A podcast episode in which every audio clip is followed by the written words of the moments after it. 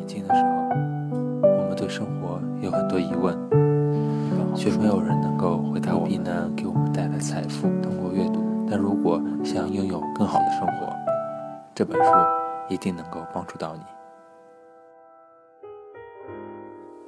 有人问：如果我不小心吃了几片薯片或一块饼干，会不会就中断了轻断食？我要再次澄清的是。这里讲的轻断食是自愿适当的限制进食，轻断食有益健康的原因绝不是单纯因为减少了热量的摄取。断食对身体很好，是因为人体很有可能就是为了轻断食而打造的。就像我们之前说的科学术语叫“毒物兴奋效应”，人是越挫越勇。尽管挨饿不是很好，但短暂严格的缩减进食量是很好的事情。因此，轻断食的目标是为身体开创一个没有食物的喘息空间，将摄量摄取的限制稍微放宽到五百一十大卡或者六百一十大卡都没有关系，它不会马上摧毁掉你的断食日。的确，在断食日将热量的摄取缩减到平时的四分之一，这是临床证实的可以改善代谢率的做法。虽然五百或者六百大卡这个数字本身没有特别的魔法，但也请大家。务必坚守这个数字，总得画出清楚的界限，这项策略才有可能在中长期发挥它的效用。在断食日多吃了一块饼干，将会违反你的目标，这可能在心理上的影响会更大，更不要提它大概会让你的血糖飙升一下，很可能就影响了你的健康效益。如果你吃的是奶油浓郁的饼干，那几乎吃掉了半个断食日的热量上限。轻断食的时候。需要理智而且一贯地选择你的食物。你可以参考这本书的饮食计划，运用你的意志力提醒自己，只要撑过下一天，你就可以放开来吃了。代餐是很流行的减肥食物。有人问，是不是可以靠代餐来撑过开始断食的日子？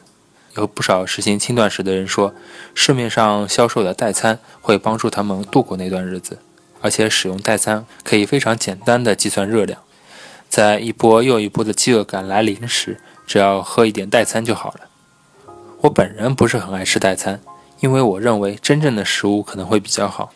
但如果你觉得代餐能够帮助你，你也可以尝试一下，这并没有太大的限制。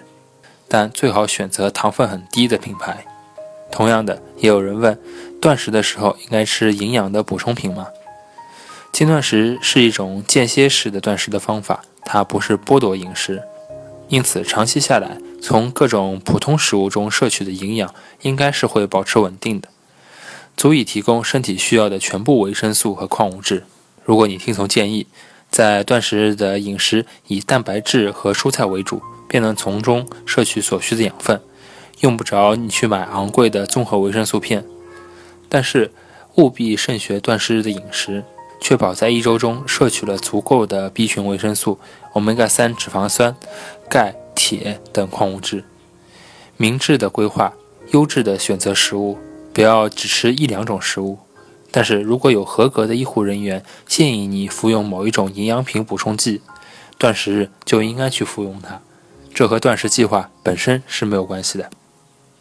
另外，也有人有疑问：断食日是不是可以保持运动？我的回答是很明确的，断食日非常适合运动。为了保持灵活及正常，断食日是没有理由改变日常的生活模式的。研究显示，即使是更严厉的三日断食，无论进行短时间的激烈运动，或是长时间的中强度运动，照样不会影响你的运动成绩。专业的运动员偶尔断食时，表现丝毫不比平时更差。二零零八年。有一项针对突尼斯足球运动员在斋戒月表现的研究发现，断食完全不影响足球运动员的成绩。每位运动员的速度、力量、灵活度、耐久度、传球能力、控球技巧都受到了严格的评估。断食非但没有使他们的表现打折扣，事实上，如果你追求最佳的体能，更应该知道，在断食状态下接受训练可以大幅度地提高你的代谢适应度。也就是说，长期以来是能够提升你的表现的，而且它还能改善肌蛋白的合成，促进运动后进食的合成反应。本来我们就知道空腹运动有多项效益，促使身体燃烧更多的脂肪，而不是依赖刚刚摄取的碳水化合物来作为能量，别忘了，如果你在燃烧脂肪，热量就不会囤积。之前提到过一份最近的研究发现，在早餐前运动员有助于提高代谢及减肥。《纽约时报》提到，一份研究指出，在早餐前运动能够对抗食欲的有害影响，因为空腹运动是对抗节假日的简单方法。这份研究的作者们指出，我们目前的资料显示，在空腹状态下运动比摄取过碳水化合物后运动更加有效。这项结果绝对有助于我们对断食的理解。